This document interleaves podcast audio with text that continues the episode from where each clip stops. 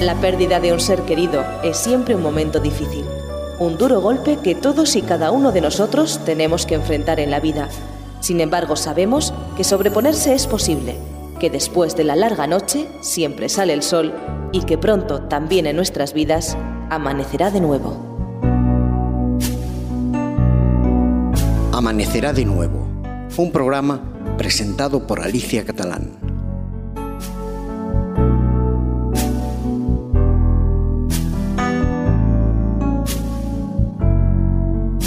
Hola amigos, soy Alicia Catalán, ya estamos juntos de nuevo.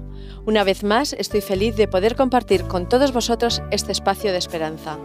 Hemos perdido a un ser amado, pero nos reconfortan las promesas de la Biblia que nos dicen que esto no es un adiós, tan solo es un hasta pronto. Volveremos a ver a nuestros seres amados. Dios lo ha prometido.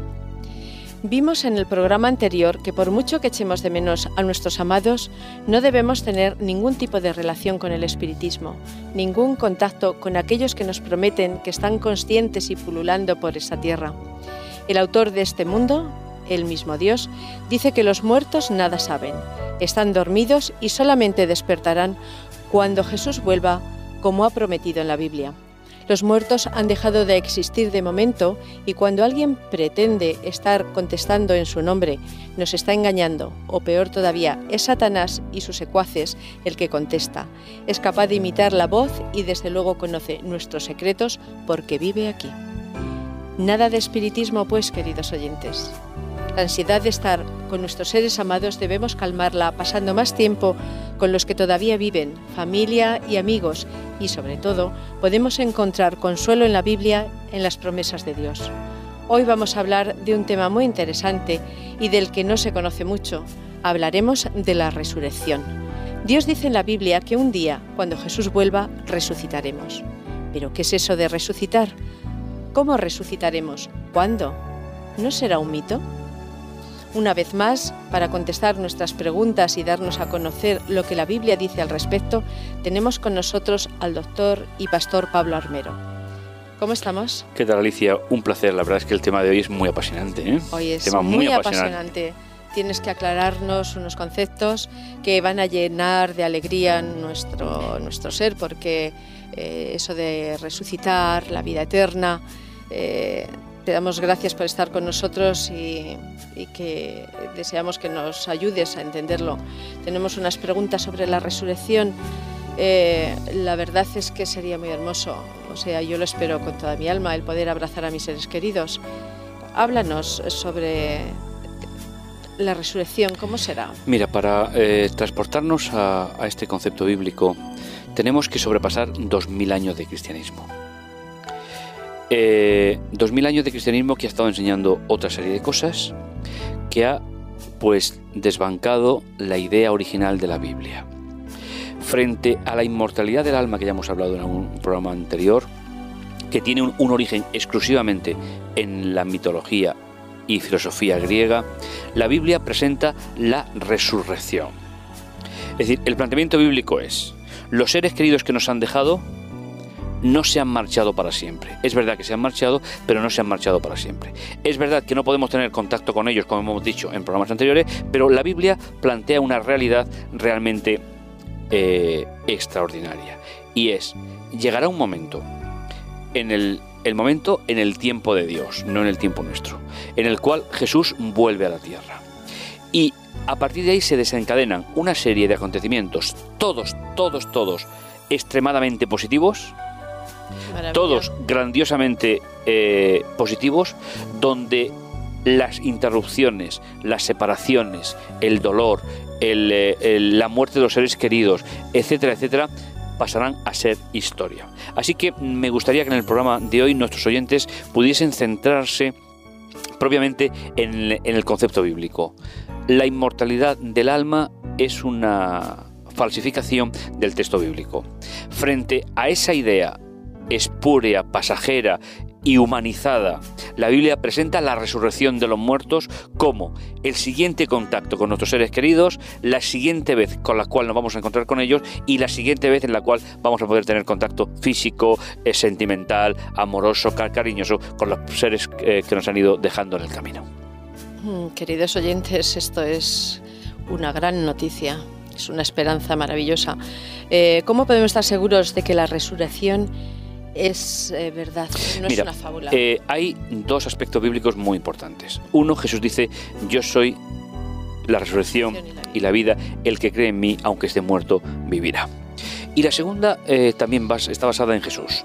Jesús resucitó a Lázaro de la tumba como el exponente, como la primicia de entre los muertos de que habrá una gran resurrección eh, una total resurrección de todos los que descansaron con la fe y la esperanza en, la, en Cristo Jesús. Es decir, nosotros no tenemos que imaginarnos cómo son las cosas, no tenemos que inventarnos cómo son las cosas. Pero también el apóstol Pablo, en primera de Corintios 15, dice que aunque es un misterio para nosotros, en un momento determinado, cuando se oiga sonar la trompeta, en la Biblia la trompeta siempre simboliza el momento de la convocatoria del pueblo delante de Dios, dice que los muertos en Cristo resucitarán primero y nosotros los que vivamos seremos transformados. Primera de Corintios 15. Así que eh, eh, el, fenómeno de la resurrección eh, está basado en una creencia, no en sí, en la resurrección, sino en la personalidad del ser que lo confirmó y lo prometió, que es Cristo Jesús. Así que nosotros podemos obviar esta verdad bíblica, como han hecho los pueblos a lo largo de los siglos, podemos olvidarnos de ello, pero lo que también es cierto es que porque yo no crea algo no va a dejar de ocurrir. ¿eh? En eso estamos totalmente de acuerdo. Entonces, eh, Jesús, como Hijo de Dios, prometió que volvería y en su regreso está la resurrección de los muertos. ¿Cuándo será ese momento? Bueno, esa pregunta es un poquito más difícil, eh, Alicia. Lo primero porque el propio Jesús dijo que nadie sabe ni el día ni la hora. Es cierto que la Biblia nos da señales que van apuntando hacia la culminación del tiempo. Pero también es cierto que hay un silencio por parte de Dios, eh, creo que calculado, porque no tengo otro dato eh, para decirlo de otra manera, sino que eh, ¿Para qué? Pues para que esperemos con fe y con esperanza su venida, pero no nos perdamos en el camino, eh, en los tiempos que van. ¿Cuándo? No lo sabemos. ¿Qué va a suceder? Es una promesa de Dios. Entonces, eh, no creo que deberíamos, y es una reflexión personal, no creo que deberíamos hacer depender nuestra esperanza del regreso de Jesús en la noción de tiempo. Porque los seres humanos contamos el tiempo porque se nos acaba. Es decir, estamos muy limitados. En una eternidad con la que vive Dios, donde no hay tiempo, pues el concepto es completamente diferente. Entonces, ¿cuándo no se puede contestar? Eh, el cómo, sí. Sí. Pues explícanos un poquito cómo va a ser ese retorno. Bueno, ¿qué nos dice la Biblia? La Biblia nos dice que como relámpago que sale de oriente y se muestra hacia el occidente, así será la venida del Hijo del Hombre. Eh, cuando Jesús estuvo en la tierra, nació como un niño, padeció las dificultades de ser un ser humano, hambre, sed, sueño, desencanto, dolor, separación, la muerte. También la conoció. Pero como resucitó, y cuando se termine la obra en favor de la humanidad que está realizando en el cielo, Jesús volverá rodeado de ángeles, de querubines, de serafines. Volverá no como un ser humano indefenso, un niño que necesitaba el cuidado de su madre, sino vuelve como rey de reyes y señor de señores. Porque para vencer a la muerte eh, de forma definitiva, comenzó con su sacrificio en la cruz, pero la va a terminar cuando regrese en gloria y majestad. Es una escena que que he vivido en mi mente desde niño. Tengo que reconocer que fui impactado con esa imagen cuando era muy niño. La he recuperado muchas veces en mi vida y me ha servido de consuelo frente a situaciones que no podía controlar o que me sobrepasaban. Así que, ¿cómo volverá? Pues volverá en majestad, volverá visible para todos los ojos de todo el mundo, todos los que estén vivos lo verán, más los que serán resucitados, será el momento de que nos demos cuenta que aquel niño que vino y murió por nosotros, pues ahora viene en gloria y majestad como Rey de Reyes y Señor de Señores. Bueno, con estas bonitas eh, promesas mm, por parte de Jesús de que va a volver a buscarnos, eh, vamos a dar paso a unos momentos musicales. Vamos a recrearnos en este pensamiento mientras escuchamos la música.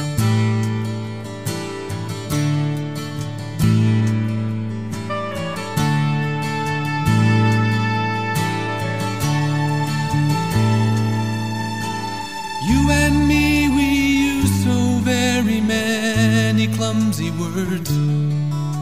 The noise of what we often say is not worth being heard. When the Father's wisdom wanted to communicate His love, He spoke it in one final perfect word.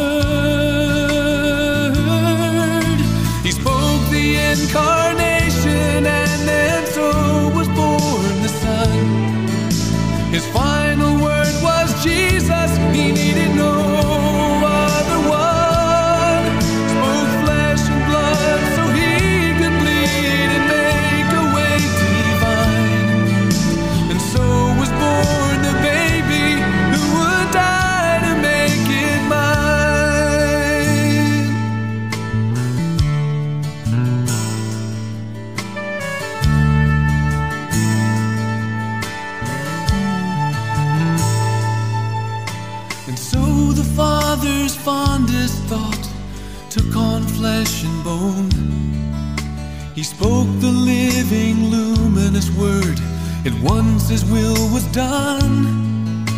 And so the transformation that in man had been unheard took place in God the Father as he spoke that final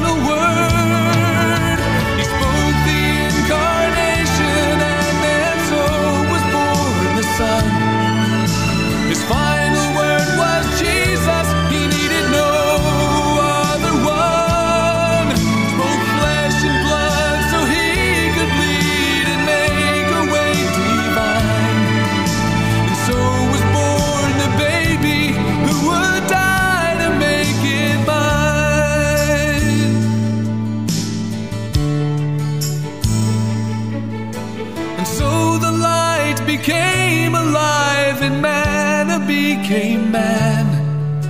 Eternity stepped into time so we could understand.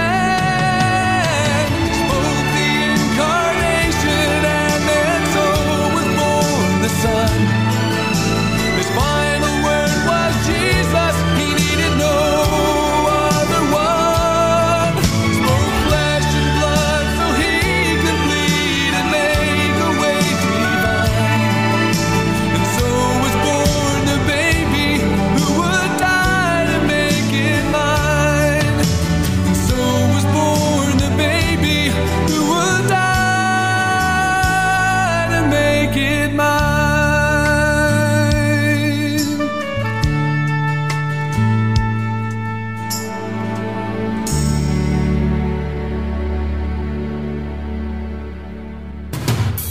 Conoce nuestros interesantes cursos en www.ofrececursos.org y solicita los que más te interesen de forma totalmente gratuita y sin ningún compromiso. Recuerda www.ofrececursos.org.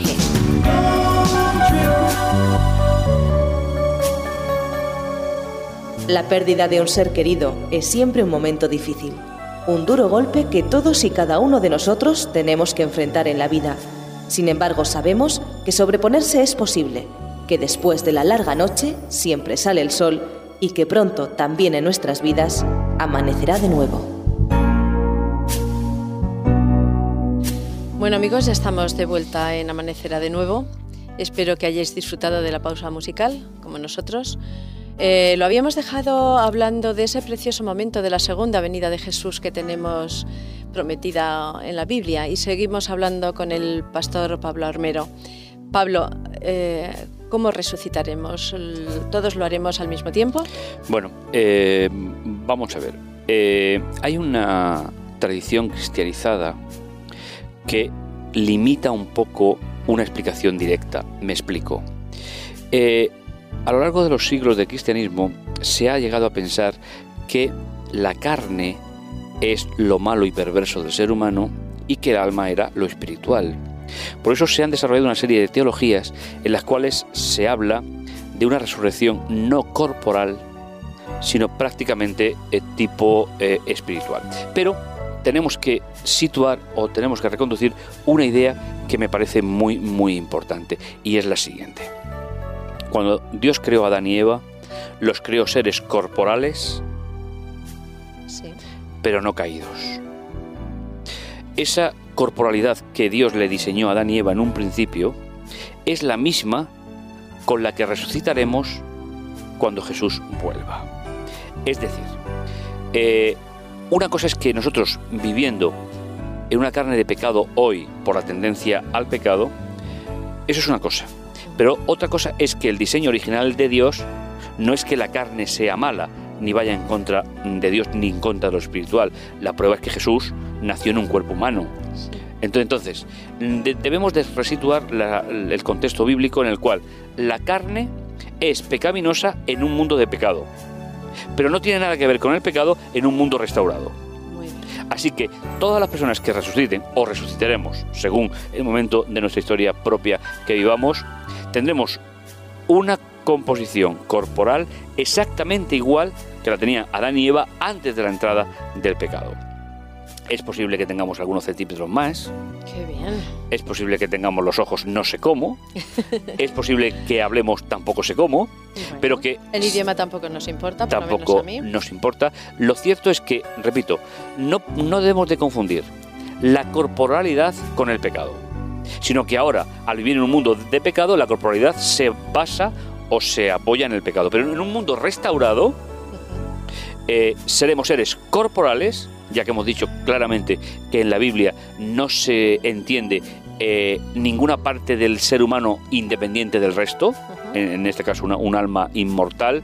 Así que la resurrección que eh, se nos ofrece la Biblia es pues la que tuvieron Adán y Eva antes de pecar y la que tuvo Jesús después de resucitar, en el cual pues hubo quien pudo tocar la- las heridas, pudo meter lo- los dedos en, en sus llagas, es decir, que ese mito cristianizado de lo contrario es muy perjudicial para la visión de que los seres queridos que nos han dejado no serán entes sin forma que deambularán por el universo, sino que serán seres como los hemos conocido, como los hemos disfrutado, como el compañerismo que hemos tenido cuando nos han besado, cuando nos han abrazado, cuando nos han compartido con nosotros los sentimientos más profundos de la amistad, el respeto, el cariño, el deseo. Eh, todo eso se reconducirá sin un cuerpo de pecado, con tendencia al pecado, sino un cuerpo glorificado eh, por Dios que tendrá todas las capacidades del diseño original de Dios en el momento que hizo este mundo y a la primera pareja. Me encanta, me encanta, de verdad, porque eh, me hace ver el futuro con una esperanza maravillosa. El futuro está en manos de Dios, gracias a Dios, Sí. porque si mi futuro estuviera en manos de alguno de nuestros oyentes, posiblemente tendría problemas. Eh, vuelvo a, a reiterar eh, una pregunta que te he hecho antes. ¿Todos resucitaremos al mismo tiempo? Habías dicho que cuando sonara la trompeta. Sí, bueno, la Biblia especifica que hay dos res- resurrecciones. Sí, Y además, entre una y otra pasan mil años. Ya. Entonces, y además son resurrecciones con consecuencias completamente diferentes. Hay una primera res- resurrección en el momento de la venida de Jesús. Sí. Ahí resucitan todos aquellos que han fallecido con la esperanza en la resurrección. Los creyentes, Los creyentes. Todos al mismo tiempo, todos al mismo tiempo. por los detalles que nos da la Biblia. Todos al mismo tiempo. Es decir, que es que, repito, en las cuestiones de Dios el tiempo Sí, sí. no funciona. Nosotros hacemos depender toda nuestra vida del tiempo. Bueno, yo digo al mismo tiempo, quizás es a la vez. Sí, a la vez. ¿eh? En un instante, en un cerrar de ojos, Sí, como dice el apóstol Pablo en primera de Corintios sí. 15. Eh, en ese momento, todos los justos, es decir, los seguidores de Jesús. Seremos arrebatados para vivir con ellos en un lugar fuera de la tierra. Porque la tierra tiene que sufrir un proceso de regeneración por parte de Dios para volver a instalarnos de nuevo en el jardín original. Ahora, cuando pasen los mil años, hay otra resurrección. Es la resurrección de todos aquellos que no quisieron eh, enamorarse de Dios, que no quisieron tener una relación personal con Dios, que decidieron no seguir junto a Dios. Y mientras que la primera es para vida eterna, la segunda es para destrucción eterna. Es decir, cuando resuciten y sean finalmente pues eh, destruidos eh, por esa aceptación de parte de Dios de la voluntad de ellos, será para no tener nunca más por Memoria de ellos. memoria de ellos. Es decir, eh, será el momento en el cual no solo los seres humanos serán exterminados, sino que también lo será Satanás, sus ángeles y todos los que han vivido la experiencia de la rebelión contra Dios sin dejarse transformar por el poder de Dios en su vida. Claro, porque parte de estas personas es que no habrán aceptado. No, no, lo- los que han aceptado a Dios tienen la primera resurrección y el regalo de la primera resurrección. Los que no lo han aceptado, entonces tienen el- la situación de que Dios tendrá que aceptar su negativa y tendrá que finalmente permitir que puedan ser destruidos para siempre. Claro, no quieren estar con él. No No, quieren han estar querido con él. estar con él ni aquí Sigue siendo ni. Un acto de misericordia de parte de Dios. Sí. Eh, explícanos un poquito más a dónde iremos. Bueno, eh, en la ascensión de la primera resurrección iremos a vivir eh, en un lugar. La Biblia no especifica exactamente dónde. La, la Biblia hace una separación entre la tierra y el cielo. Eso significa que durante ese tiempo no tendremos pues relación con lo que todavía queda de pecado, de muerte, de destrucción sobre el planeta Tierra. Es un poco, eh, si me lo permites, de forma muy jocosa, eh, muy sencilla, eh, unas vacaciones mientras nos limpian la casa, Ah, mientras que hacen la limpieza de, de la casa. Cuando termine ese periodo de los mil años y se destruya todo el mal, todo el pecado aquí en la Tierra, entonces la Tierra estará conectada con el resto del universo como lo estuvo en un principio. Y aunque aparentemente viviremos aquí, porque finalmente la Biblia da ese dato, pero tendremos acceso eh, al resto del, del universo como lo pudieron tener Ad- Adán y Eva sin ninguna limitación de tiempo, de espacio, etcétera, etcétera. maravilloso, amigos. Realmente maravilloso. Aunque sé que habrá gente que no quiere a Dios y no querrá vivir para siempre con Él, Sí, a mí sí me gustaría resucitar para una vida eterna de felicidad con Dios y con mis seres queridos. Y la verdad, me produce un poco de ansiedad saber si voy a ser salva o no. ¿Qué tengo que hacer para serlo? nada. Eh, es- esa es una pregunta muy, muy, muy eh, de la época de Jesús. Sí, ¿eh? Es decir, sí. hubo alguien, Sí. un joven, que le dijo, maestro, ¿qué he de hacer para...? Mm, Vamos a ver. ¿Qué hay que hacer para heredar ese regalo de Dios? Pues el planteamiento bíblico es muy sencillo. Es creer que tenemos una necesidad de un Salvador. Reconocer que nuestras limitaciones nos han alejado de Dios. Y permitir que Dios nos lleve a la eternidad, no por lo que hago, no por lo que soy, sino por su propia fidelidad. Esto me parece muy, muy, muy importante. Es decir, la salvación es un regalo de Dios, es un don otorgado por Dios, y ese don y regalo por Dios está a disposición de todo aquel que cree y quiere ser salvo. Eh, lógicamente, alguien me preguntaría, seguramente tú lo puedes tener preparado también, pero bueno, así de sencillo o así de difícil. Sí. Porque vivir en un mundo como el nuestro, donde todo es anti Dios. Realmente. querer vivir con Dios requiere un esfuerzo importante. ¿Por qué? Porque todo va contracorriente. Eh, últimamente, eh, pues no hay un solo apoyo en los medios de comunicación a Dios, no hay una sola frase de fe y de esperanza hacia Dios, todo se vuelve un poco, eh, por definición, anti Dios. Entonces, ser creyente en la actualidad significa que yo tengo que hacer un esfuerzo personal por controlar mis tendencias naturales a estar alejado de Dios y ponerme cada día voluntariamente al lado de Dios.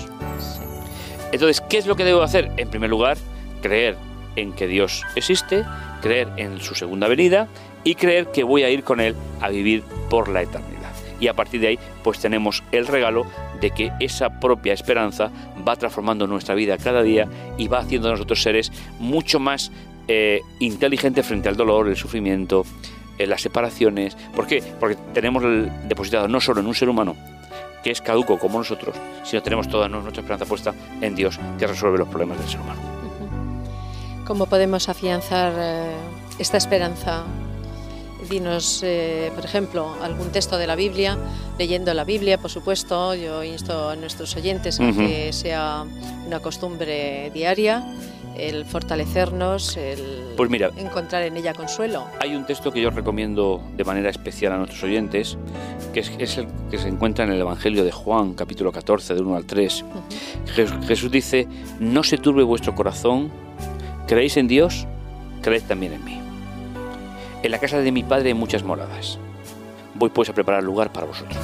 Y cuando me vaya y prepare el lugar, vendré otra vez y os llevaré conmigo para que donde yo esté, vosotros también estéis.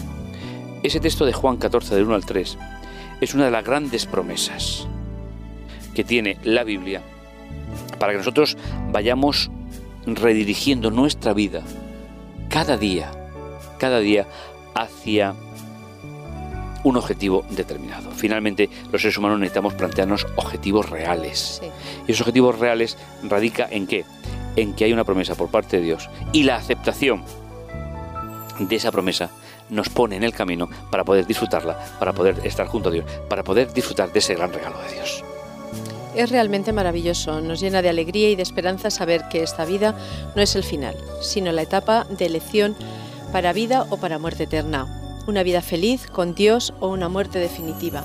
Nada de sufrimiento eterno como algunos interpretan. Dios, recordarlo siempre, es un Dios de amor. Amigos y amigas, podemos ser salvos, podemos tener vida eterna, podemos volver a abrazar a nuestros amados gracias al maravilloso plan de salvación que Dios ha cumplido a través de Jesús. ¿No os parece que es una noticia maravillosa? Pablo, damos las gracias por estas aclaraciones por estas palabras eh, que nos abren una nueva dimensión en nuestras vidas. Y amigos y amigas, antes de hablar de la vida eterna, de lo que Dios nos tiene preparado a los que elegimos vivir con Él, el próximo día hablaremos un poco más acerca de ese precioso plan redentor. ¿Os parece bien? Ha llegado el momento de la despedida, el tiempo no perdona, ya lo sabéis, pero mm, sabéis también que tenemos una cita el próximo día en el próximo programa de Amanecerá de nuevo.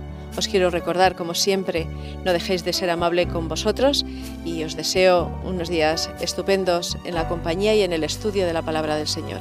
Hasta pronto.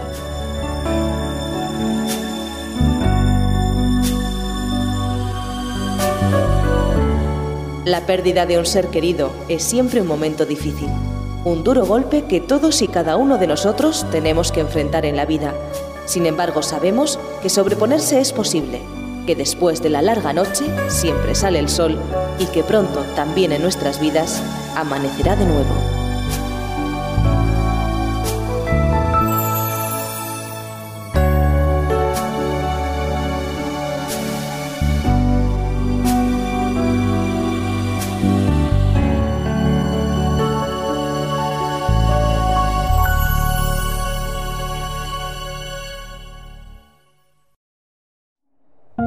Producido por hopmedia.es